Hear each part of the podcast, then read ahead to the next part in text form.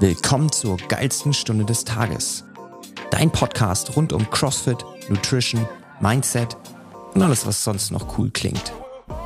Hier erhältst du spannende Einblicke und praktische Tipps von führenden Branchenexperten. Also bleib dran und viel Spaß bei dieser Folge.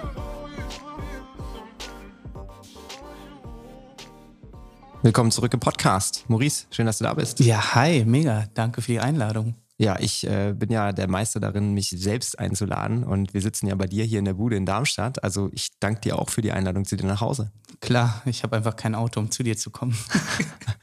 du, es kann auch durchaus vorteilhaft sein, wenn man kein Auto hat. Das ist der Grund, dass ich kein Auto habe. Du hast hier die Parkplatzsituation gesehen. Ja, wobei ich muss sagen, ich hatte auch Glück, weil ich habe jetzt nicht damit gerechnet, dass ich direkt vor der Türe einen Parkplatz ja, finde. Mittags oder vormittags geht das immer. Aber ohne Kamera wäre ich, glaube ich, niemals in diese Parklücke reingekommen, weil ich weiß auch gar nicht, ob ich da überhaupt wieder rauskomme. Ich habe mein Auto, ich glaube, zwei Wochen nachdem ich in die Bude eingezogen bin, verkauft. Weil ich gesagt habe, nee, das gebe ich mir nicht. Du suchst hier teilweise abends eine halbe Stunde. Also wirklich. Ja, also ich kann es voll nachvollziehen und ähm, ich habe, als ich in Konstanz studiert habe, ich hatte auch immer das Problem, ich hatte im Monat irgendwie für 100 Euro Parkknöllchen, weil ich irgendwo im Anwohner irgendwas geparkt ja. habe und äh, also kein Auto zu haben, es spart dir am Ende, wenn du es nicht brauchst, maximal kannst viel ja, Geld. Kannst du ja einfach holen. Also wenn ich irgendwo hin muss, dann hole ich mir halt einfach einen für einen Tag oder so oder für zwei. Sagt der, der in der Großstadt wohnt. stimmt. Ja. ich bin Dorfkind. Bei mir gibt es sowas wie Carsharing noch nicht. Ja, stimmt. kannst ja einen Traktor leihen. ja, oder mal zu Fuß gehen ist auch nicht so schlecht. Genau. Ja, Maurice, ähm, wir, also das, das Thema ist, das, über das wir heute sprechen wollen, ist sowohl Sport als auch Business, weil du bist ein ganz, ganz spannender Typ. Ähm, und ich finde es immer total cool, wenn ich es schaffe, jemanden vor dem Mikrofon zu haben, der sowohl im sportlichen Bereich was auf dem Kasten hat, als aber auch einen Business Case daraus gemacht hat. Und da bist du der optimale Ansprechpartner. Ähm, jetzt ist die Latte aber ganz schön hochgelegt, ne? jetzt muss ich performen. Ich, ja, du bist ja auch Podcaster durch und durch, also von daher ist ja nicht dein erstes Mal, dass du was erzählst. Ja. Deswegen traue ich dir das 100% zu.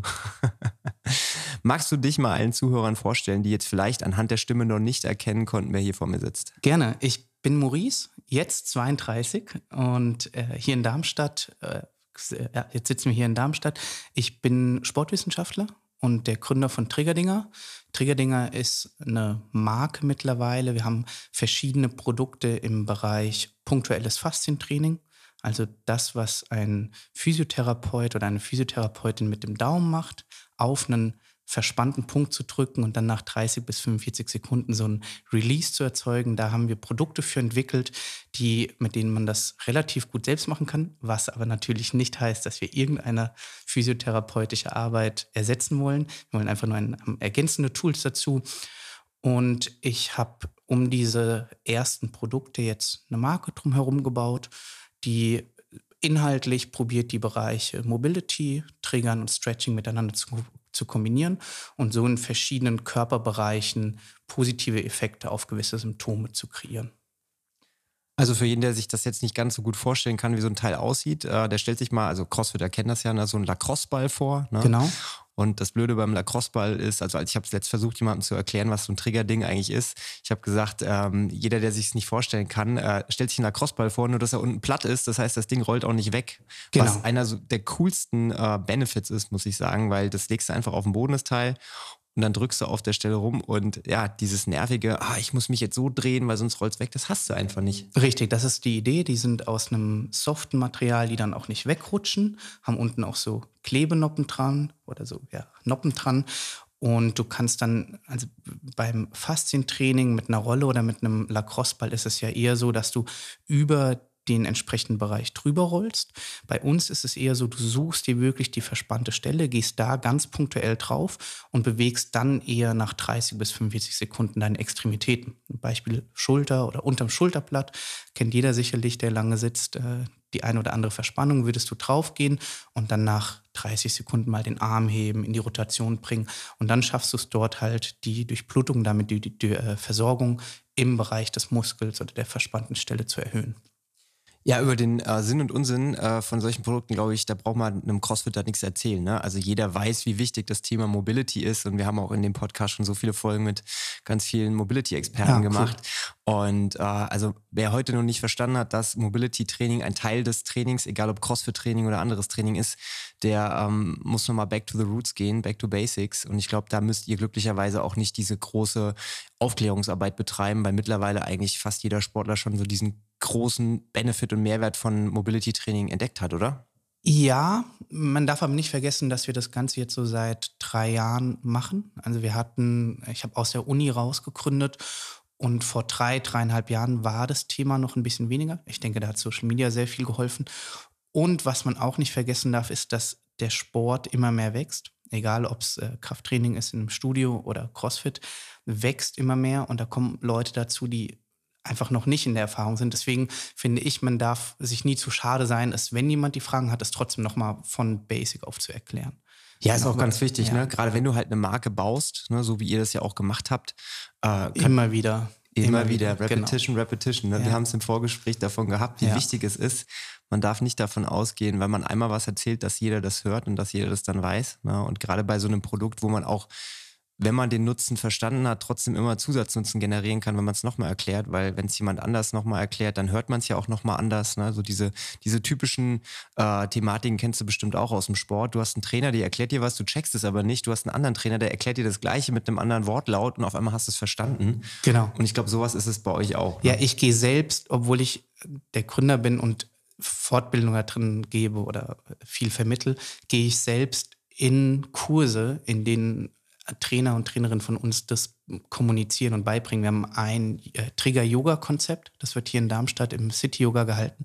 Und ich gehe da manchmal selbst hin und die, manchmal sagt sie es dann, ja, das ist übrigens der Gründer und ich bin da aber so, sag es einfach nicht, ich will einfach nur mitmachen. Und dann erfahre ich auf eine ganz andere Art und Weise, wie ähm, die Yogalehrerin das erklärt. Und ist für mich so, ah, cool, ja, so kann man es auch erklären. Bin ich noch nicht drauf gekommen. Und was bei uns super wichtig ist, warum wir gemerkt haben, wir müssen immer und immer wieder von Null auf erklären. Wir integrieren immer mal wieder die Produkte oder die Konzepte in die betriebliche Gesundheitsförderung, also in Unternehmen. Und dort sind Leute, die haben mit Sport einfach nichts am Hut und haben eher Schmerzthematiken. Und bei denen musst du wirklich anfangen, heb mal deinen rechten Arm und dann geht das linke Knie nach vorne so. Willkommen bei CrossFit. Das haben wir auch ganz, ganz oft bei uns, bei uns in den Klassen, wenn Leute zum ersten Mal gefühlt nach Jahren wieder mit dem Sport anfangen, ja. na, wo ja auch quasi CrossFit einen sehr, sehr großen ähm, Mehrwert geliefert hat, um wirklich Leute auch für was zu motivieren, das sie eigentlich schon abgeschrieben haben. Ja. Wir haben hier das beste Beispiel ist äh, der Thomas. Der Thomas trainiert seit fünf Jahren bei uns, macht Personal Training und der kam zu mir, weil seine Frau mich angerufen hat, gesagt hat, mein Mann, der muss mehr Sport machen, der muss mhm. mal wieder Sport machen, ich will mit dem Skifahren gehen. Ne? Und da habe ich mir damals schon gedacht, oh Gott, was ist denn jetzt? Ne? Und äh, mittlerweile, jetzt hat er auch das CrossFit Open Workout gemacht, ähm, war okay. mit Abstand deutschlandweit in der 65 plus Geld Kategorie Erster. Geil. Ne, wo ich mir dann einfach denke, mit knapp 60 anfangen und jedes Jahr fitter, stärker, besser werden. Ja. Das funktioniert. Das funktioniert ne? noch, ja. Und da, da muss man diesem Sport wirklich auch die, die Dankbarkeit entgegenbringen, ne? dass das wirklich die Leute dazu zu bringt, auch in einem höheren Alter nochmal anzufangen, was Neues zu starten. Ne? Und das ist nicht immer nur dieses harte und Langhandel und schwere Gewichte, sondern das Total. ist Grundlagentraining und unter anderem eben auch das Thema Mobility. Ich unterstelle mal, das wäre nicht so sexy und nicht so bekannt, wenn CrossFit nicht einen großen Teil dazu beigetragen Denke hätte. Denke ich auch, ja. Also bin ich, ich habe meine ersten Cross-Einheiten 2013 gegeben. Ich habe an der TU Darmstadt im Unifit, also im Fitnessstudio der Uni, habe ich einen Outdoor, das hieß natürlich nicht CrossFit, weil es von der Uni war, aber ein Cross-Training, ein Outdoor-Konzept äh, gemacht, bei dem alles draußen stattgefunden hat und halt ganz viel auch mit Kettlebell, mit Sandsäcken, mit äh, Langhantel, alles drum und dran. Und da kamen dann wirklich, kamen viele athletische Teilnehmerinnen in den ersten äh, zwei Jahren und dann kamen auch viele TU-Mitarbeiter, die älter waren und nicht so fit waren und gesagt haben, hey, das ist mega, ich bin dauernd draußen, ich werde nicht krank, also ich werde nicht mal krank, wenn ich viel draußen bin, weil meine Abwehrkräfte besser werden. Ich äh, bewege mich ganz viel und ich werde beweglicher. Und das ist dann immer die Frage, wie gehe ich an die Thematik ran? Erzähle ich den drei Stunden lang, du musst Mobility machen oder integriere ich Mobility fördernde Bewegung ins Training schon mit rein, in Warm-up oder dann in, am Ende nochmal. Und die Personen werden einfach in der Gesamtbewegung besser. Und das haben wir, da habe ich probiert auch so ein bisschen mit äh, zu übernehmen. Ja, ich finde es total, total cool, wenn du wirklich ein, einen Sport hast, der so viel umfassend ist und der dann so viele verschiedene Teilbereiche mit hochzieht. Ich hatte auch letztens äh, Max Lange im Podcast und da haben wir über das Thema Gewichtheben gesprochen und gleiches Spiel. Ne? Gewichtheben hat durch CrossFit einfach nochmal einen kompletten anderen Schub an Popularität bekommen. Und das ist einfach sehr, sehr cool, wenn dann solche Bereiche sich auftun, die eigentlich gar nicht so auf dem Schirm sind, weil heutzutage, wenn du jetzt an Sport denkst, irgendwie, ja, okay, Fitnessstudio, Krafttraining, okay, joggen gehen. Aber was es da halt darüber hinaus noch gibt, das sehen halt viele Leute auf den ersten Blick gar nicht. Ja, und gerade das Thema Gewichtheben hat sehr profitiert von CrossFit. Also das ist sexy geworden dadurch. Ich meine, vor zehn Jahren war das noch irgendwie im Keller und äh, mit ganz, ja, irgendwie äh, trocken. Und jetzt ist es einfach ein cooler Sport geworden. Bei uns im Fitness First haben die jetzt vier neue Racks unten in den Hauptbereich gebaut und du darfst einfach 100 Kilo von über dem Kopf fallen lassen und das ist okay. So stell dir mal vor, sieben Jahren in einem Gym vor, du lässt Gewichte fallen. Du wärst direkt raus. Fliegst raus. Ja, wirklich. Du fliegst einfach raus. Und jetzt kann, also ich habe jetzt, die haben das umgebaut und ich habe wirklich direkt am ersten Tag gesagt, gut, ich fange jetzt wieder, eigentlich ist nicht im Trainingsplan mit drin, aber ich fange jetzt wieder mit Overheads an, nur weil ich Gewichte fallen lassen will. Ist geil. Ja, und ich glaube auch 80 Kilo fallen lassen in, in der Menge, finde ich geil. Ja, wenn du merkst halt, dass große Ketten oder generell auch so die breite Masse an, an, an Anbietern aufspringt auf den Zug, dann merkst du auch, dass sich da was entwickelt. Und ich, ja. ich gehe mal stark davon aus, dass es im Mobility-Bereich ähnlich ist, weil früher hast du vielleicht mal hier eine Black Roll gehabt, da eine Black Roll, aber da hat sich auch die letzten Jahre extrem was getan. Ja, extrem. Das, äh, ich glaube, Five heißen die, ne? Von, von E-Gym oder von äh, Milon ich hoffe, ich kriege da jetzt nicht auf den Deckel. Eins der beiden ist das Soll ich dir jetzt mal sagen? Ich habe letztens den Wolf Haber ja, den, ich äh, auch, Gründer, im Podcast gehabt, ne? Und äh, ich habe der Wolf war bei uns zum, zum Kettlebell Workshop mit Johannes. Geil. Und vielleicht hört er ja auch den Podcast. Und ich hoffe nicht, weil da kriege ich auf den Deckel von ihm. Nein, kriegst bestimmt nicht. Dafür sorge ich. Ja. Also wir, wir kennen uns auch, ja. Ja, genau. Und die sind ja jetzt auch in so vielen Gyms vertreten und du siehst immer, das ist im Eingangsbereich bei uns, da sind super viele, die das Thema dann einfach mal ausprobieren, weil, und das finde ich so geil, das wurde, das Thema Mobility ist, wurde sexy gemacht. Also es wurde cool gemacht. Es ist jetzt nicht mehr so irgendwie einfach nur so ein bisschen dehnen, sondern du kannst, also die Geräte, die es dazu gibt, sind einfach praktisch und einfach anwendbar. Und wenn du es schaffst, aus einem irgendwie nischigen Thema dann einen Bereich zu kreieren, der einfach anwendbar ist über gewisse Produkte, dann geht es in die breite Masse und dann merkst du, okay, jetzt nehmen es echt einige an. Ja, und jetzt können wir auch super den Bogen schlagen, weil äh, Sport ist das eine Thema, aber ja. ne, du hast ja auch eine Company draus entwickelt aus etwas, was es ja eigentlich schon so ein bisschen gab in die ja. Richtung. Ne? Lacrosse-Ball hast du nicht erfunden oder beziehungsweise nee. nicht die Anwendung davon, nee. sondern du hast was genommen, was es schon gab und hast das einfach ein bisschen umgebaut. Und ich glaube, das Thema, was wir auch haben, ist Social Media, Bekanntheit, etwas cool machen im Zeitalter von Influencern und Co. Äh, ich sag mal, du siehst bei Twitch, wie äh, Montana Black oder Knossi sich so eine komische äh, äh ne, Impuls-Gun da ja. irgendwie äh, äh, dranhalten, damit sie beim Zocken nicht so Nackenschmerzen haben. Du kannst davon ausgehen, dass sowas die Bekanntheit von solchen Produkten extrem verstärkt. Ne? Total, ja, genau. Also wir haben, aber tatsächlich waren mir, als ich das Produkt entwickelt habe, ich kann ja mal so ein bisschen ausholen, waren mir die herkömmlichen Fastenprodukte nicht punktuell genug. Das war äh, der, das Hauptproblem. Also ich habe ein Problem gesehen, es war mir nicht punktuell genug. Und dann haben wir das Ganze auf dem 3D-Drucker entwickelt. Also wir haben meinen Mitgründer Felix, der jetzt auch noch einen äh, kleinen Teil bei uns hat, der ist Wirtschaftsingenieur mit Fokussierung auf 3D-Druck. Und das Ganze ist dann abends in einer Bar entstanden, dass er mir erzählt hat, er kann, er kann so alles drucken, was in der Größe von einem, von einem Schuhkarton ist. Und ich so, ja geil, druck mir mal so ein Teil, muss irgendwie unten halt flach sein, darf nicht wegrutschen und oben ich habe, glaube ich, echt einfach meinen Daumen hingehalten und gesagt, mach mal so einen Kopf. Und am nächsten Tag hatte ich halt das Ding. Und das war super spannend, weil ich es dann einfach mit in meine Personal Trainings nehmen konnte. Ich wollte das hauptsächlich im Bereich der Schulter anwenden, weil dort halt die Muskulatur relativ klein ist. Also an der äußeren Oberschenkelmuskulatur. Nimm eine Rolle, so sage ich auch. Roll da drüber, mach. Aber im Bereich der Schulter, gerade wenn du da eine, eine Schmerzthematik hast, kommst du damit einfach nicht hin. Und so ist das Ganze entstanden. Wir hatten dann erst auf dem 3D-Drucker es entwickelt und sind dann halt hier in Deutschland in eine Produktion gegangen und haben die Produkte mit über mehrere Iterationen entwickelt. Genau. Ja, und heute liegt hier was vor mir, was, also ich sag mal, wenn man jetzt nicht wüsste, was es ist, ne, wenn du es jetzt mal einem Otto-normalen Menschen hinlegst auf den Tisch und fragst, wie sieht das aus? Ja, machen wir oft. was kriegt ihr so als Antworten? ja, weiß nicht, wird das jetzt zensiert? Nein. Ja, das sieht ja aus wie ein Analplug. Also, ja, nutzt doch, wie du willst. Ich wollte gerade sagen, gut, dass du es jetzt gesagt hast, ja. ne? weil es hat äh, schon so ein bisschen ja. so, so, eine Ähnlichkeit auch, ne? wenn man nicht weiß, voll. was das ist. Aber es ist halt total cool, weil es, ich finde es immer geil, wenn du ein Produkt hast und du siehst auch nicht unbedingt immer direkt die Anwendungsmöglichkeit, sondern so ein bisschen Fantasie gehört auch dazu. Ist ein Vorteil, ist aber auch ein Nachteil weil du ja jedes Mal wieder erklären musst und dich rechtfertigen musst und so. Also die, wir haben ja dann weiterentwickelt, haben auch Doppelte und sowas. Und ich hatte, wir haben eine Crowdfunding-Kampagne letztes Jahr gemacht, in der wir einen Doppelten, äh, also für die Brustwirbelsäule ganz fokussiert entwickelt haben. Haben wir mit ganz viel Kundenfeedback gemacht. Und ein Kumpel von, von mir hat mich in der Crowdfunding unterstützt und dann hatte ich gesagt, okay, dem schicke ich es nicht zu, sondern bring's ihm einfach mit.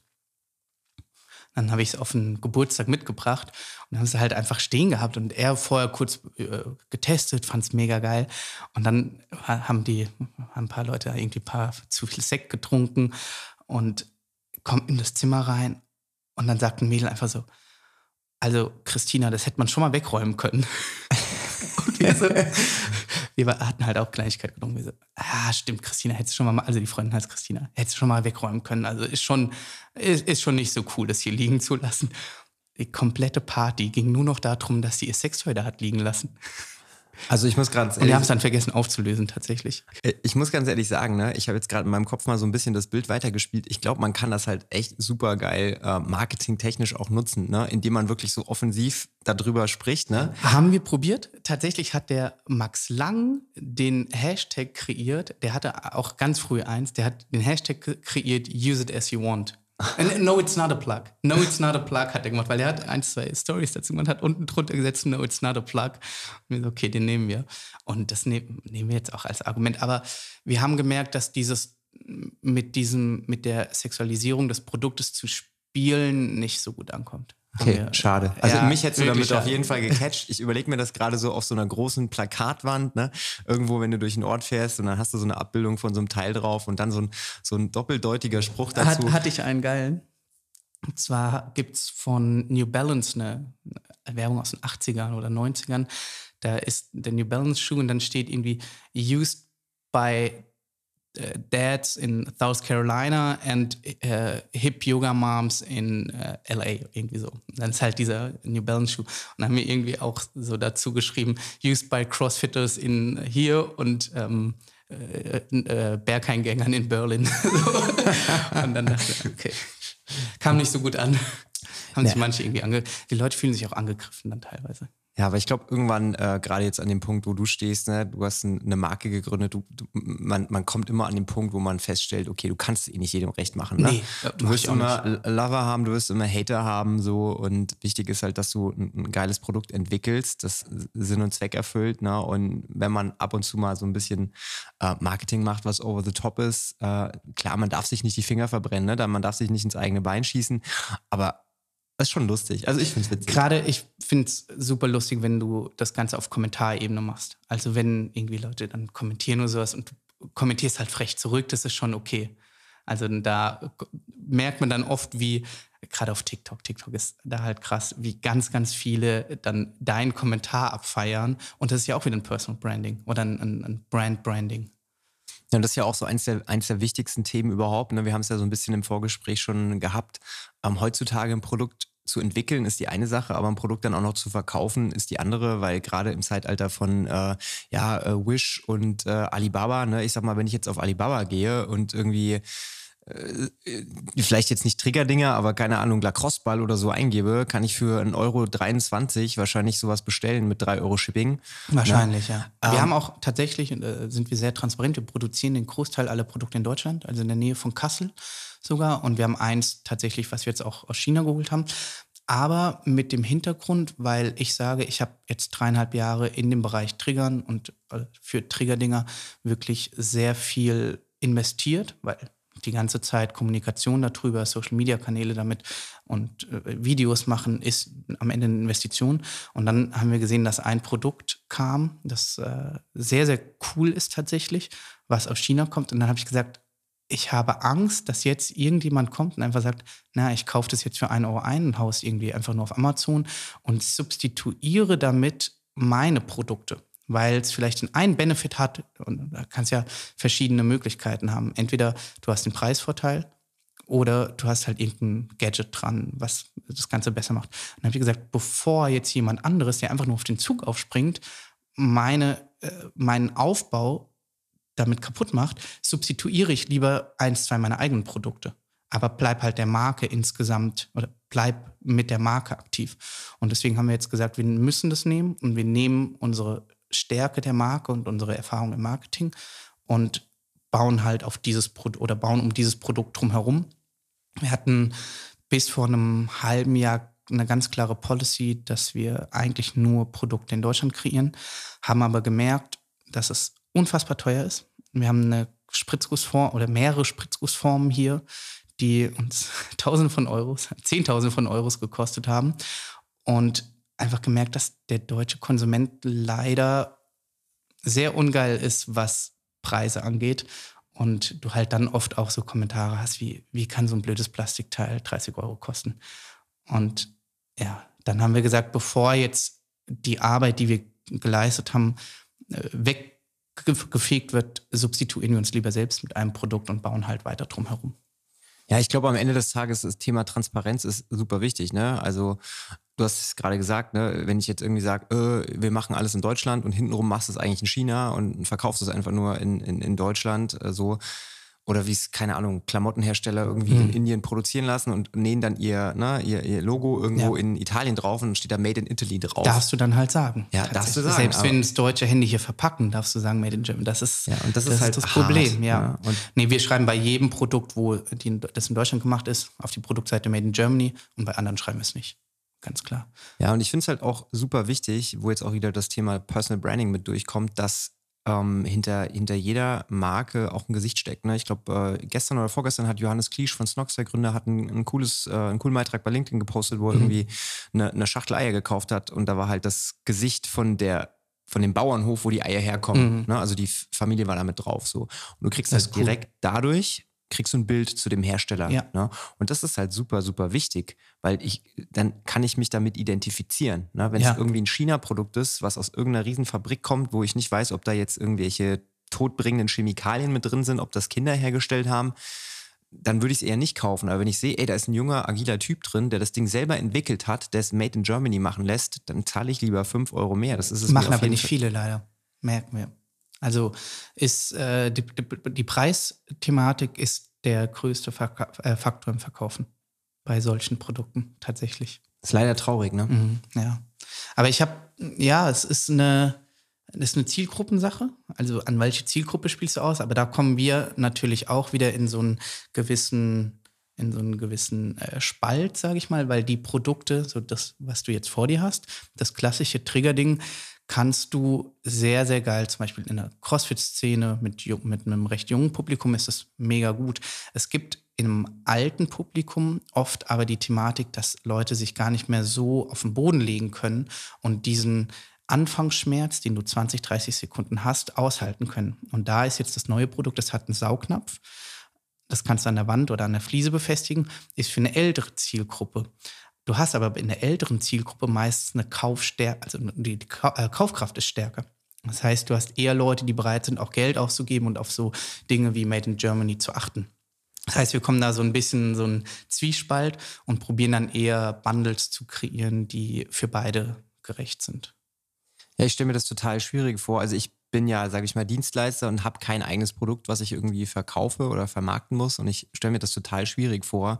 Ähm, wie kann man sich das denn vorstellen? Also wenn du jetzt sagst, okay, ich entwickle jetzt ein neues Produkt, wie ist da der Prozess? Also wie ist der Test, ob das gut ankommt? Wann fängt man an, Marketing zu machen? Wie macht man mhm. Marketing? Kannst du mal so ein bisschen da durchführen? Genau, kann ich machen. Ich würde das auf den, den wir in der Crowdfunding gemacht haben. Also da Super haben gerne, wir, ja. wir haben was wir von Anfang an gemacht haben bei Triggerdinger ist immer Feedback aufzunehmen, ganz viel Feedback und wir haben da so eine Liste, da schreiben wir uns das immer runter. Das war das Tolle am Anfang, dass wir auf 3D-Druck entwickelt haben, weil du kannst super schnell Feedback umsetzen. Du kannst eine neue Iteration starten und sagen, beispielsweise diese Saugnapf, also diese ähm, hier unten sind normalerweise Saugbläschen drin und dann rutscht es nicht mehr. Und die haben wir auf Basis von Feedback entwickelt, weil jemand gesagt hat, ey, das äh, auf dem Parkett ist das nicht geil, das rutscht weg. Und wir natürlich vorher immer nur auf Matten genutzt und dann äh, habe ich gesagt, hey, wir brauchen da so Teile drin, irgendwie Löchlein reingemacht und dann hattest du das erst Feedback. Das heißt, äh, wir haben super viel Feedback genommen und da war ein Hauptfeedback, wir brauchen ein doppeltes oder ich brauche ein doppeltes für die Brustwirbelsäule, wo ich mich rechts und links so drauf ablegen kann. Dann haben wir gesagt, okay, wir gehen wieder zurück in den 3D-Druck und bauen erstmal vier, fünf Produkte. Haben zwei und, oder haben ein und eins unserer Produkte genommen und das einfach nebeneinander gelegt. Also haben daraus zwei gemacht und was, was wir tatsächlich gemacht haben, ist, wir haben eine, eine Pappe genommen, die zwei draufgelegt und so einen Rahmen drumherum gezeichnet. Und dann hast du so eine Art Schablone gehabt. Und mit der Schablone haben wir dann so experimentiert. Haben dann einfach die Schablone ein bisschen zwei Zentimeter länger gemacht oder kürzer, dass du halt den Abstand von ähm, für die Brustwirbelsäule testen konntest. Und dann haben wir das Ganze wieder auf einen 3D-Drucker gedruckt, haben, war der Abstand mal 8 cm, mal 9, mal 10, haben mal die Höhe variiert, mal 6, mal 5 und haben das dann wirklich rausgegeben und haben das Mitarbeiter gegeben und dann Verwandte, Freunde, haben gesagt, scheiß erstmal auf die Qualität, es geht nur darum, wie ist der Abstand und haben das dann super viel durchgetestet und dann äh, so eine Liste gemacht und dann hieß es ja Höhe 5, äh, Abstand 8 oder so. Feedback geholt wieder im Freundeskreis und gesagt, gut, jetzt müssen wir, haben, haben wir eine Auswahl von zwei gehabt, gesagt, wir wollen jetzt nochmal final Feedback bekommen und dann war bei uns ein Footballspieler im Büro, der 1,95, über 100 Kilo und eine Mitarbeiterin, die hatte so 55 Kilo. Und dann haben wir beide draufgelegt, die haben beide gesagt, genau der ist es. Und dann habe ich gesagt, gut, jetzt wird es dieser Abstand. Dann sind wir als nächstes in eine Crowdfunding-Kampagne gegangen. Wie habt ihr die gemacht? Wir haben auf Kickstarter ein Video, also wir haben ein Video produziert, wo wir verschiedene Szenen äh, gefilmt haben der Anwendung und dann mich als Gründer inszeniert haben, der genau erklärt, was für Vorteile das hat und wie wir es auch entwickeln. Und haben genau gesagt, hey, wir haben das, wir haben jetzt einen Prototypen und wir brauchen eure Unterstützung, dass wir das Ganze hier in Deutschland produzieren können. Wir brauchen eine Spritzgussform und wir brauchen so und so viel Funding-Summe haben dann noch so 3D-Animationen reinmachen lassen. Das ist ganz cool. Der Mann meiner Schwester macht so ähm, Architectural Design. Also der kann irgendwie aus einem Rohbau vom Architekten so Häuser bauen und das sieht dann so aus, als wäre das Haus schon da. Kennt man immer, wenn man an einer Baustelle vorbeifährt und dann steht so, hier entsteht dieses Haus. Sowas macht er, das heißt, er kann so ein Ding, macht er in, einem, in zwei Stunden, ist dann, hat er das perfekte Produkt für dich kreiert und haben da aber schon sehr früh mit der Bewerbung angefangen, weil das ja deine Frage war, wie bewirbt man das am besten oder wann bewirbt man es am besten? In dem Fall so früh wie möglich, weil du willst ja Unterstützer bekommen. Haben wir die Crowdfunding-Kampagne so relativ erfolgreich gemacht. Also es war sozusagen null auf null rausgekommen. Was war euer Ziel? 22.000, glaube ich. Wie viel wurde gefundet? 22?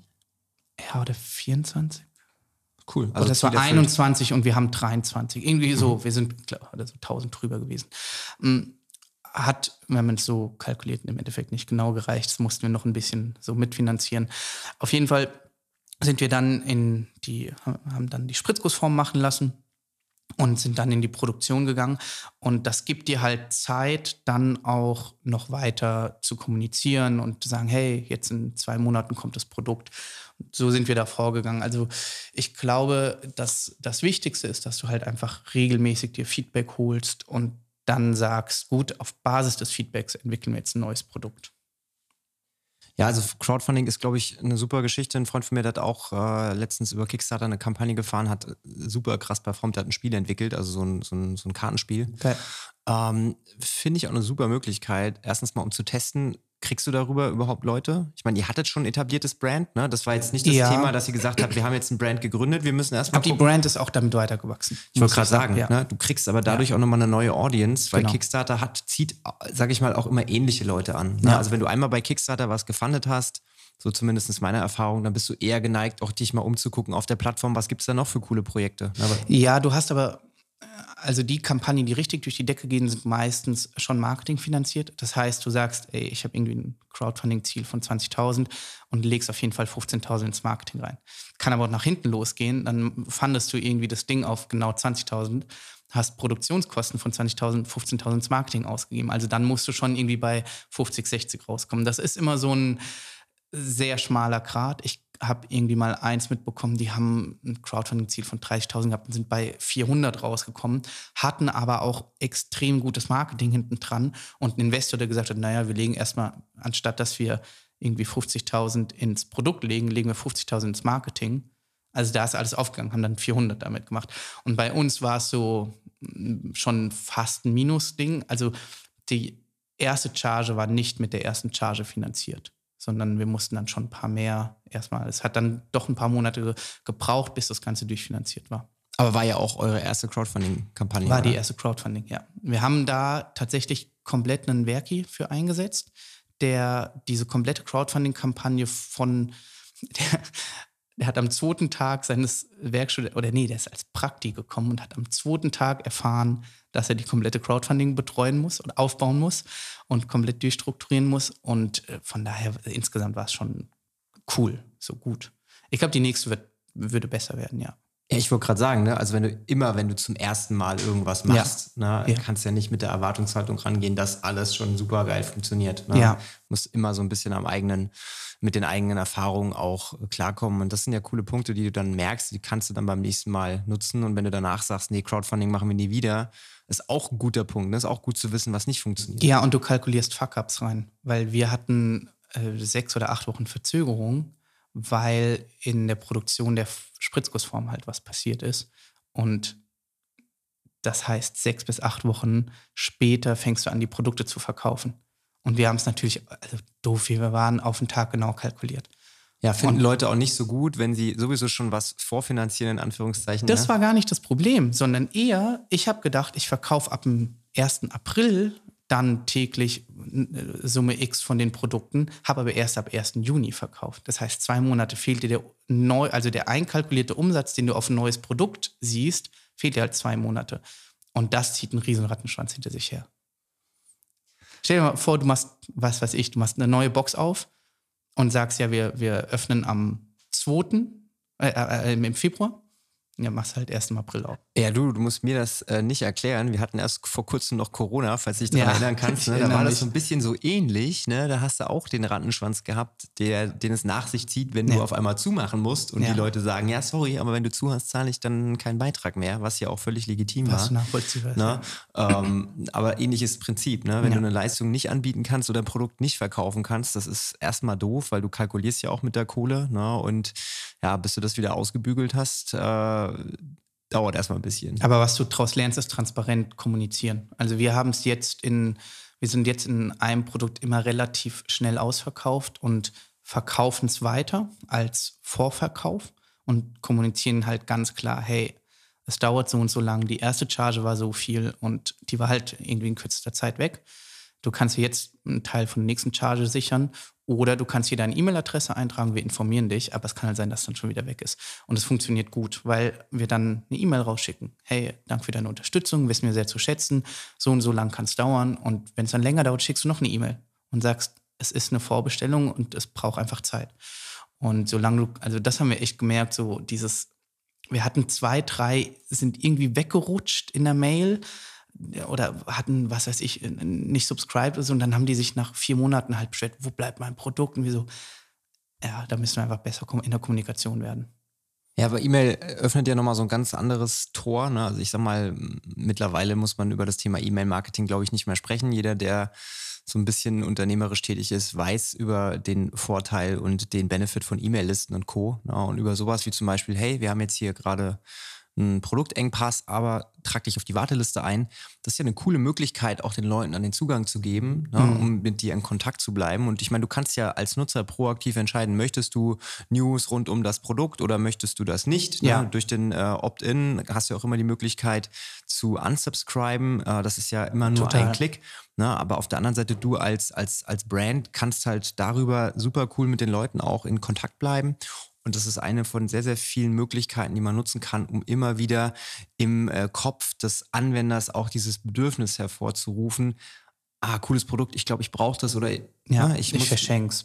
Das haben wir jetzt im letzten Jahr, also vor drei Monaten, um Black Friday und Weihnachten gemacht. Wir haben gesagt, wir wollen den Fokus nicht so stark auf Neukunden setzen, weil es einfach, du gibst Rabatte, 30 Prozent oder so, und kaufst dann noch teuer, teuer Neukunden ein oft ähm, super unprofitabel.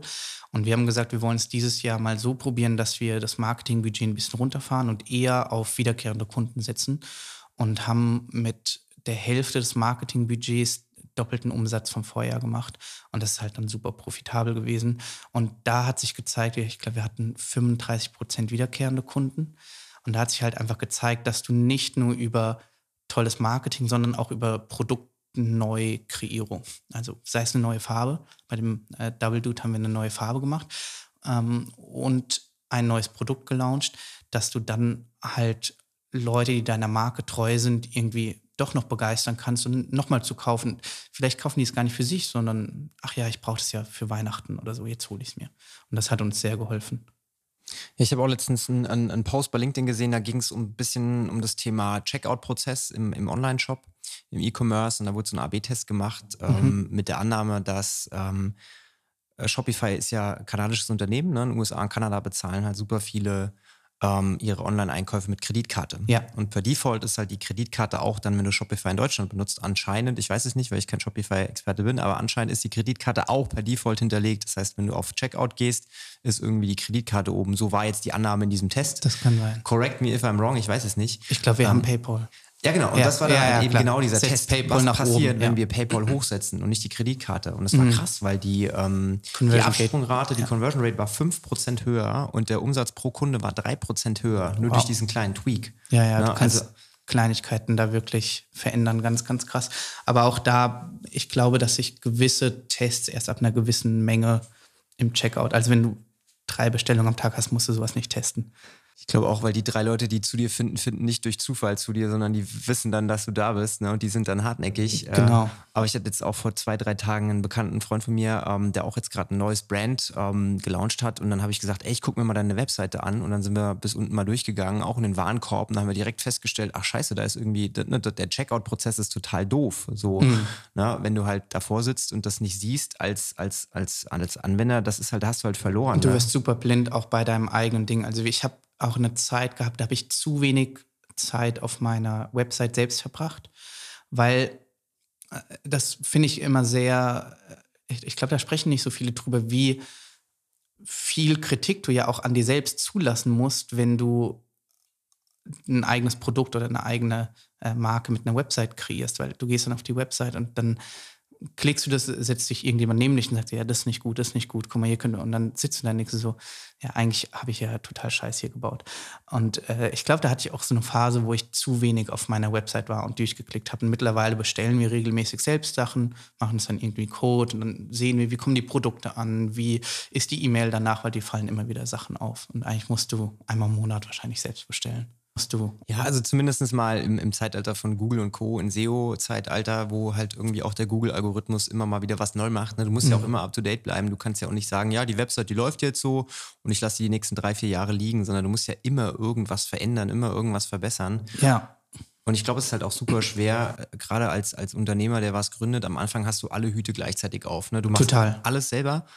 Und dann an den Punkt zu kommen, wo man sagt, okay, ähm, ich mache jetzt den Umsatz X, ich nehme jetzt mal Teile des Umsatzes und hole mir entweder ein Coaching oder mhm. hole mir mal einen Experten in dem Bereich oder dem Bereich. Ich glaube, das ist so ein Schritt, der ist gar nicht so einfach. Nee, der ist nicht einfach. Wir haben ihn teilweise zu früh gemacht, weil man noch mehr beim Produkt hätte entwickeln können und insgesamt auf der Website selbst noch mehr machen können.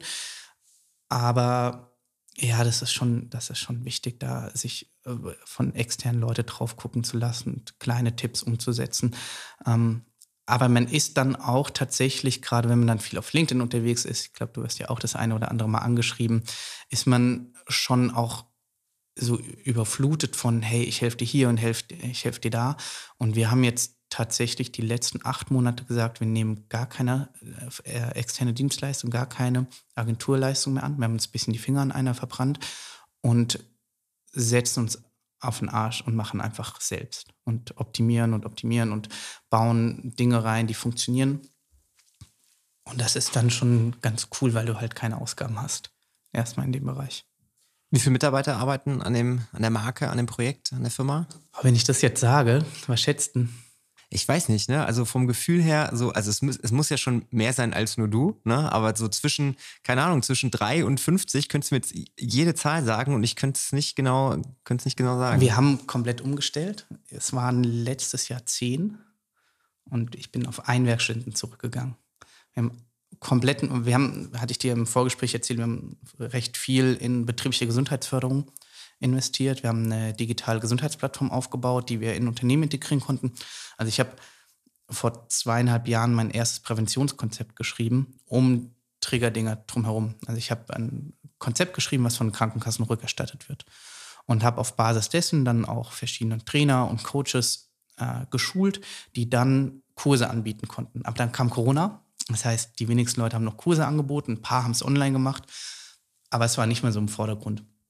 Und dann habe ich ein digitales Konzept geschrieben. Das so ein, äh, nennt man IKT-Konzept, also Informations- und Kommunikationstraining. Das heißt, ein komplett fertiger Online-Kurs, der auch von den Krankenkassen rückerstattet wird. Und wir haben sehr viel Zeit da rein investiert, diese digitale Gesundheitsplattform zu bauen, haben aber gemerkt, dass du Sales Cycles hast, die teilweise ein Jahr brauchen, bis ein Unternehmen dann abschließt. Auch gerade auf aufgrund von Corona.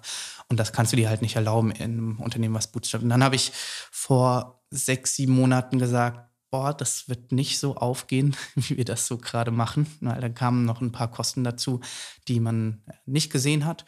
Und habe gesagt, wir setzen jetzt nur noch Fokus auf E-Commerce, nur noch Fokus auf die Market-Trigger-Dinger, auf dem Aufbau der Market-Trigger-Dinger und bauen in verschiedenen Social-Media-Plattformen einfach immer weiter aus, kreieren dort neue Produkte unter der Marke und habe gesagt, das will ich jetzt nur ich. Mein Mitgründer ist natürlich noch drin, der macht bei uns aber so Backend, so Finance-Zeug, auf was ich keinen Bock habe. Und einen Werkstudenten, der, ich glaube, 20 Stunden die Woche macht. Und gesagt, wir nehmen komplett alle von der Payroll runter und bauen jetzt erstmal wieder Back to the Roots, nur E-Commerce. Ja, und heute, genau, ich hatte noch dazu, ich hatte immer das Ziel, die Company komplett remote aufzubauen und habe gesagt, jetzt oder nie, jetzt muss ich es machen. Und wenn der in Portugal morgen sitzt, soll er in Portugal sitzen. So kann von da machen.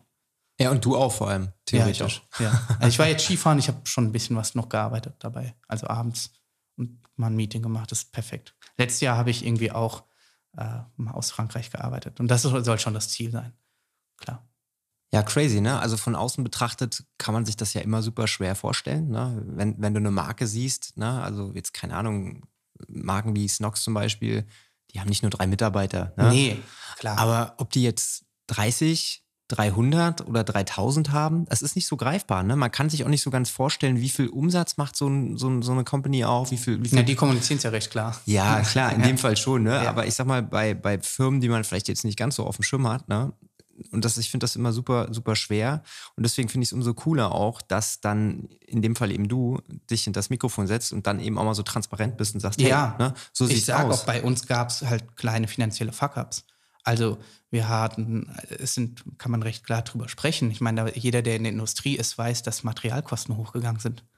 So, das heißt, du hast bei einem Produkt, wo du vorher Marge X hast, hast du auf einmal eine ganz andere Marge oder du erhöhst die Preise. Das passiert einfach. Und dann hast du eine Vorbestellung irgendwie über, was weiß ich, 20.000 Euro und denkst dir so, hm, dafür kriege ich ja jetzt viel weniger Produkte, weil die äh, Materialkosten hochgegangen sind. Und da mussten wir einfach auch umstellen. Dann kam dazu bei uns, dass Schimmel im Büro war.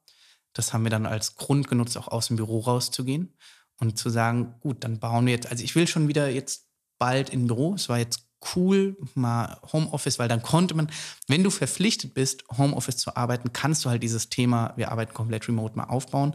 Aber es ist auch cool, dann wieder in ein Büro zu gehen. Und ich denke, dass da schon zum Ende des Jahres nochmal ein starker Wachstum auch an Personal kommen wird. Aber jetzt erstmal so aufgebaut, dass auch echt cool ist. Ja, am Ende, du musst dich wohlfühlen. Kommt ja ne? was bei rum. Du musst dich wohlfühlen als Ende, äh, am Ende. Du bist der, der seinen, in Anführungszeichen, Kopf ja auch für hinhält. Du bist ja ne, das Gesicht der Marke und ja. ähm, ich glaube, am Ende ist es immer scheiße, wenn du dann was aufbaust, was dich irgendwann erschlägt, ne? sei es jetzt Personalkosten Ja. oder Overhead generell.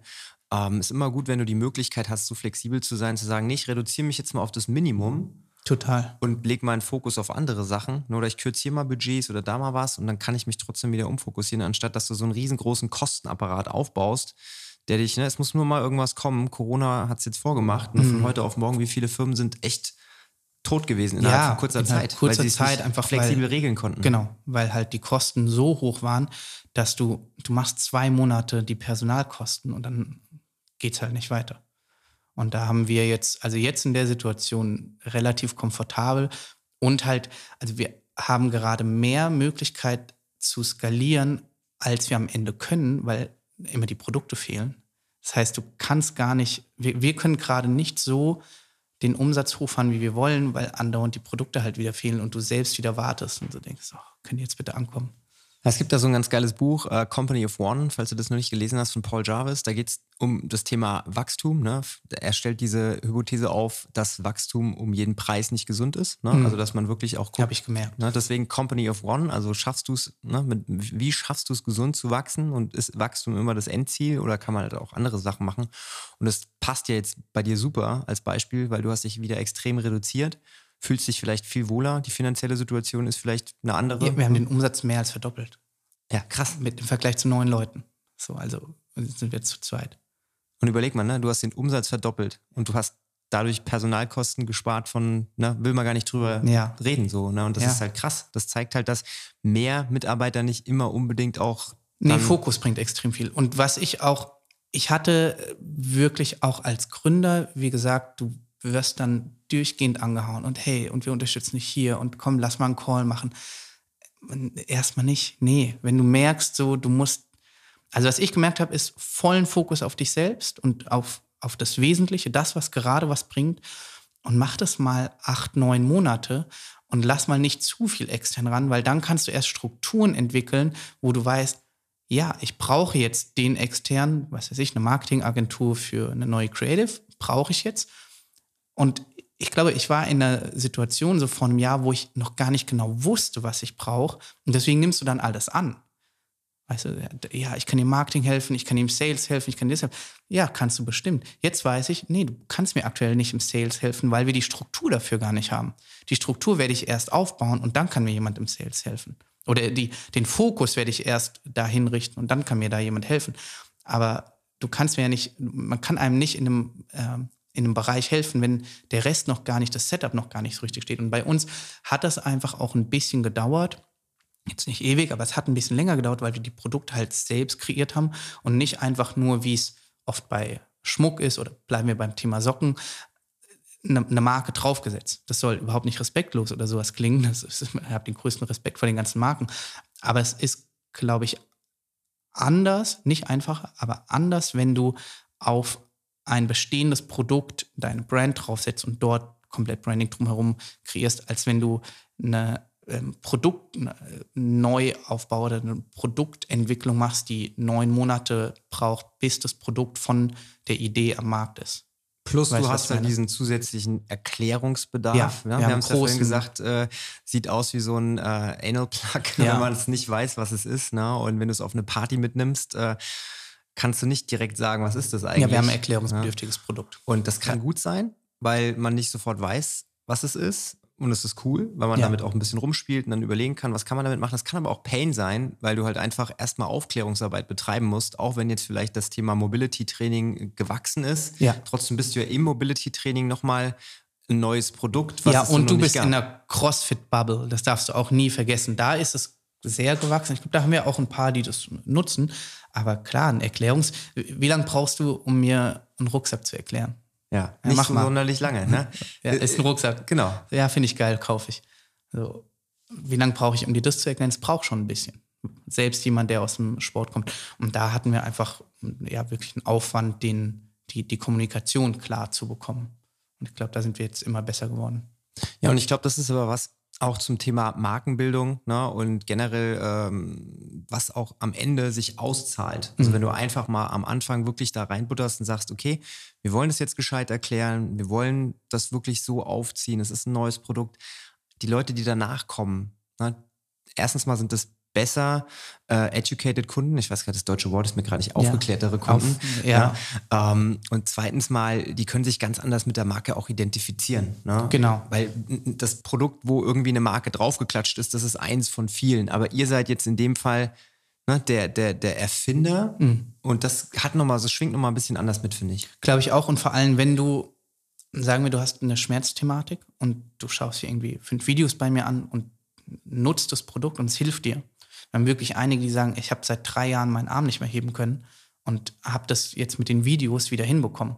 Dann bist du ja viel längerfristig, äh, oder l- längerfristig ist ein Begriff, ja, dankbar gegenüber der Marke. Also das ist unser Ziel, dass wenn du dann, sagen wir, in drei Jahren hast du Fersenschmerz, sagst, ah, habe ich gesehen, da haben die einen Blogbeitrag zu, lese ich mir mal durch, probiere ich auch mal aus, bist du ja viel mehr äh, mit der Marke in Verbundenheit, als wenn du jetzt einen lilanen Pulli trägst und das nächste Mal sagst du so, ja, einen blauen Pulli finde ich auch cool, aber da schaust du einfach, wo gibt es blaue Pullis. Also, weißt du, was ich meine?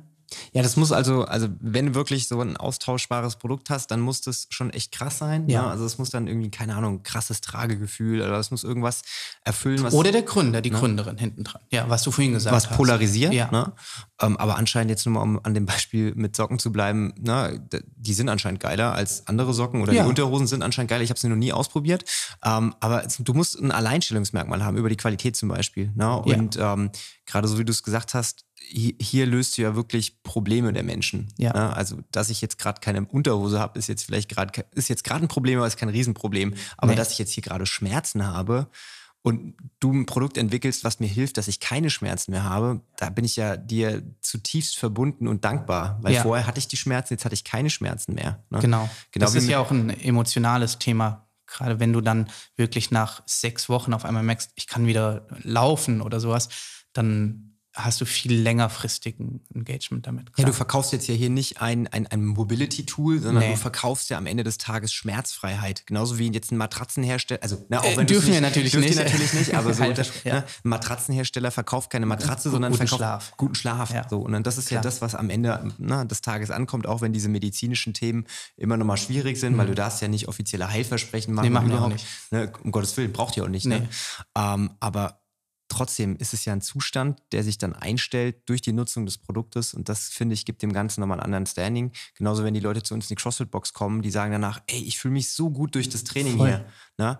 Und das ist halt einfach etwas Schönes, das gibt auch mir die Energie und macht mir dann auch Spaß, auch langfristig an was zu arbeiten und dran zu bleiben, wenn du dann halt auch immer dieses geile Feedback von den Leuten bekommst, die halt dir wirklich zutiefst verbunden sind. Und ich glaube, das macht auch nochmal den Unterschied, ähm, wenn du jetzt zum Beispiel ein anderes Produkt hast, ein T-Shirt herstellst und das verkaufst, da kommt, glaube ich, keiner zu dir und sagt, ey, das T-Shirt hat mein Leben verändert. Ja, ich weiß, was du meinst. Also, du hast verschiedene Kategorien. Ja, das ist, äh, ja, total, klar. Du sagst, ja, ich sehe saugeil drin aus. Mm, Und es hat irgendwie, die Leute feiern es ab, aber es kommt jetzt keiner und sagt so, ey, seit, seitdem ich das T-Shirt trage, kann ich wieder laufen. So. Ich glaube jetzt nicht, dass, Keine Verspannung dass mehr. du jetzt irgendwie so durch das T-Shirt deine Traumfrau gewinnst. So, weißt du, wie ich meine? Durchs T-Shirt schon, durchs Triggerding nicht. Wer weiß. Aber was, was der Vorteil am T-Shirt ist, wenn man nochmal zum Thema Marketing kommt, wenn du, warum sich äh, Brands, die im, äh, im Merch-Bereich äh, eine Brand aufbauen, warum du dort sehr oft schnell das Wachstum sehen kannst, ist, weil das T-Shirt macht dich als Person ja schöner oder attraktiver. Und das heißt, du hast eine eigene Motivation, das nach außen zu kommunizieren. Wow, in meinem lila Pulli sehe ich gerade super geil aus, mache ich mal einen Fotopost auf Instagram. Wenn du ein Triggerding richtig nutzt, siehst du das Produkt nicht.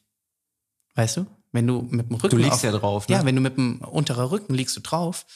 Na, was macht der da? Der liegt auf dem Boden rum. Ich habe neulich kam ich in, ins Fitnessstudio bei mir rein, da nutzen es schon ein paar. Da liegt einer auf dem Boden rum. Ich, so, ich habe selbst nicht gecheckt. lag da rum. Da dachte ich so, hä? Ja, geil, macht ein bisschen Meditation, geht hoch, kommt so ein Triggerding unten aus dem raus. Da ich so, ja, aber jemand, der es nicht weiß, so sieht gar nicht, was, was die Person dort macht. Und damit hatten wir schon immer viel zu kämpfen. Da haben wir uns so ein paar Tricks angeeignet, irgendwie mit einer Glasscheibe, dass man so durch eine Glasscheibe oder halt mit einem Video und je, jedes unserer Fotos, wo du, äh, dass du in Social Media oder auf einer Website siehst, das ist ja gestellt. Also da drückt ja keiner richtig aufs Triggerding drauf, sondern lehnt so maximal zwei Kilo des Körpers da dran, weil sonst verschwindet es in der Muskulatur. Und das ist so ein, wo wir auch noch eine Herausforderung hatten im Vergleich zu, wow, ich habe einen neuen Bikini, ja, okay, jetzt zeige ich mal, was ich, mein Sixpack so. Ja, stimmt. Das sind so, lauter so Themen, die man gar nicht so auf dem, auf, dem, auf dem Schirm, hast. Ne? Du ja. hast ein geiles Produkt, aber es verschwindet einfach. Ja. So, ne? Und das ist halt marketingtechnisch. Und das haben wir jetzt mit einem neuen Produkt. Ist das erste, also wir haben eine Recovery Tab rausgebracht. Und das ist das erste, wo du 40 Prozent des Bildes ist einfach Produkt und der Rest ist Emotionen im Gesicht der Person. Und das ist für mich so geil, weil ich komme aus Marketing, ich habe irgendwie bei, bei Nike und Red Bull gearbeitet und da lernst du, arbeite mit Emotionen. Und dann hast du einfach einen Gesichtsausdruck, der so, ah, oh, ist, denkst so, geil. Ja, aber das ist ja auch vielleicht am Ende des Tages dann ein, ein, ein, ein Aufhängerprodukt, ne, wo Leute auf eure Marke aufmerksam genau. werden ne, und genau. dann im Checkout-Prozess merken, ach geil, ne, die haben ja auch das hier, so ja. komm, ich lade mal mit ein. Ne? So, voll. Und das ist vielleicht auch wichtig festzustellen, ne, dass nicht immer das erste Produkt das Produkt sein muss, was unbedingt den super krassen Marketing-Effekt hat. Dass es ein geiles Produkt ist, sei mal außen vor. Ja. Ne?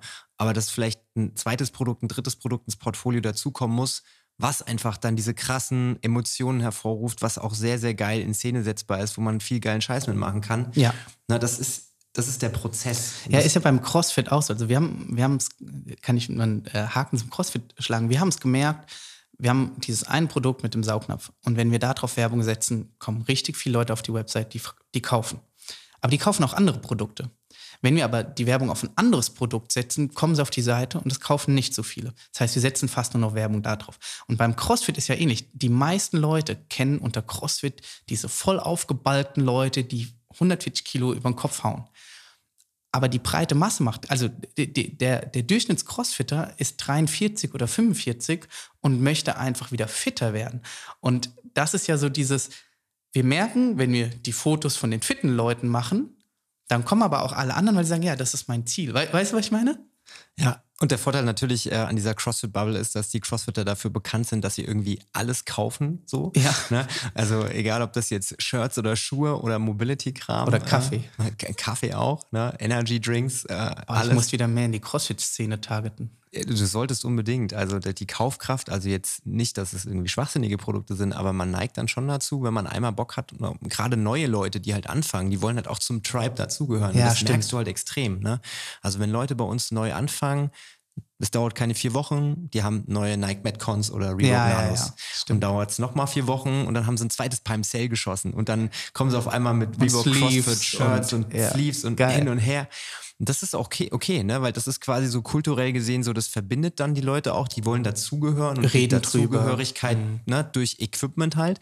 Und ich glaube, das ist auch was, was, was man durchaus auch marketingtechnisch nutzen darf. Ja. Ne? Und das ist durchaus cool. Und am Ende des Tages, es geht wieder darum, wenn du gute Qualität ablieferst, wenn du ein geiles Produkt hast, darfst du keine Angst haben zu verkaufen. Nee, null. Nee. Ne? Und dann darfst du auch keine Angst haben, wenn der Preis ein bisschen höher ist. Und dann muss man es natürlich in Kauf nehmen, dass vielleicht jetzt nicht so viele Leute kommen, wie wenn es die Hälfte kosten würde. Aber am Ende ist es halt ein Rechenexempel. Ne? Und am Ende muss die Rechnung positiv ausgehen für dich. Mhm. Und ich gehe stark davon aus, dass sie das tut, ne? dass es funktioniert, weil sonst wärst du nach drei Jahren nicht noch am Start. Oder wie, wie lange gibt es die? Die GmbH gibt es zweieinhalb. Zweieinhalb. Also vorher haben wir. So Roundabout drei Jahre. Ne? Ja, genau. Also die die Spritzgussprodukte gibt es jetzt seit zweieinhalb Jahren. Wir haben aber auch nochmal umgestellt. Wir hatten erst ein härteres Produkt, aber ja, seit zweieinhalb Jahren gibt es die GmbH und vorher war so Gründungsphase auf GmbH. Und ich sag mal, es gibt ja immer diese magischen fünf Jahre, ne, die ein Unternehmen irgendwie äh, überlebt oder eben nicht überlebt. Ne? Genauso wie es beim Podcast ja diese magischen 21 Folgen gibt, hast du mir vorhin gesagt. Habe ich gelesen. Ja? 21 Folgen und die wenigsten Podcasts schaffen es, ich glaube, irgendwie nur 10% schaffen es über die 21. Folge. Ja, krass. Ja. 21 Folgen, das habe ich jetzt seit Machst du an einem Donnerstag, Seit, ne? seit, seit 1. Januar habe ich 21 Folgen gemacht. Echt? Ja, kein Witz. Boah. Also dieses Jahr wird absolut der, Ober, der Oberkill. Also ja, aber du, du merkst halt, wenn du einmal Bock hast und dann, wenn es im Laufen ist, so, dann, dann läuft's. Das ist Und mega. Das ist echt 21 Folgen in was, sechs Wochen? Ja, vielleicht ist es ein bisschen übertrieben. Aber auf jeden Fall, dieses Jahr Boah. wird das krasseste Podcast-Jahr. Ich glaube. Manche machen 21 Insta-Posts in einem Jahr und fragen sich, warum die Personal Brand nicht läuft. Ja, richtig. Ne? Also du musst auch wirklich mal aus deiner Komfortzone raus. Du musst auch mal, guck mal, ich bin jetzt, okay, ist jetzt keine Weltreise zu dir, aber ich bin trotzdem jetzt fast eine Stunde mit dem Auto gefahren. Ja. So, ne, ich äh, habe meine Zeit investiert und habe meinen Sprit investiert und am Ende gehe ich hier raus und ne, habe Content produziert. Ja. Das heißt, ich gehe jetzt hier die Extrameile und ich bin mir darüber nicht zu schade dafür, Ja. weil es ist wichtig. Du musst es machen, ne? weil wenn du es nicht machst, andere machen es. Ja. So, und die sind dir dann halt irgendwie voraus und du ärgerst dich und wunderst dich, warum, warum, ne? Weil man sich halt einfach nicht zu schade ist, das zu machen. Und wir Ja. hatten ein super geiles Gespräch jetzt. Wir lernen uns jetzt auf eine andere, also wir kannten uns ja vorher auch nur über LinkedIn, Überschreiben nur, ja. überschreiben. Ne? Und nach so einer Stunde Podcast, man ist halt so cool auf einem ganz anderen Level miteinander. Und das bleibt halt auch in Erinnerung. Inhaltlich viel voll interessant. Und ich finde es cool, dass du, du hast mir, muss man dazu sagen, Respekt, du hast mir kein Skript geschickt oder keine zehn Fragen, auf die ich mich vorbereiten soll. Ich mag das viel lieber. Ich habe bei einem Podcast dann schon mal so äh, zehn Fragen vor, bitte bereite dich davor. Und dann dachte ich so, oh, das klingt doch alles so auswendig gelernt. Und ich glaube aber, dass die Angst, dass viele nicht so frei sprechen können über ihre Themen und dann man dann eher vorbereitet ist, ist eine Typsache. Aber ich fand es jetzt cool, so, ja, ich habe ein paar Fragen im Kopf, aber die sage ich dir vorher nicht. fand ich super. Am Ende des Tages, äh, oh, jetzt sage ich das schon wieder, wenn meine Freundin sich den Podcast anhört, dann kriege ich wieder Ärger, dass ich hier meine Standardfloskeln raushaue. Hast du? Ja, am Ende des Tages ist es einer meiner Standardfloskeln. Die kommt immer wieder. Ich weiß auch nicht warum. Äh, muss ich mir mal versuchen abzugewöhnen. Das ist wie mit den Ams. Man sagt es dann so oft, ne? Und dann ist man, äh, aber ich äh, habe es immerhin schon mal selbst festgestellt. Ähm, dann nutze ich ein anderes Wort. Zusammenfassend. ähm, jetzt weiß ich gar nicht mehr, was ich sagen wollte. Siehst du mal. Äh, ich glaube, ich wollte das abrunden damit, dass ähm, das Thema Podcast ist echt eine Übungssache. Ne? Ja. Also äh, sowohl als Gast als auch als Moderator. Ne? Du warst jetzt schon durch den eigenen Podcast auch, du bist es gewohnt. Du warst auch schon oftmals zu Gast irgendwo, bist es gewohnt.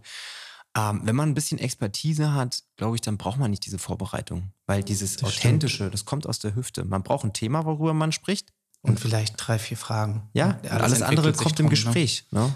Ich glaube aber tatsächlich auch, dass ich ein besserer Host bin als Gast.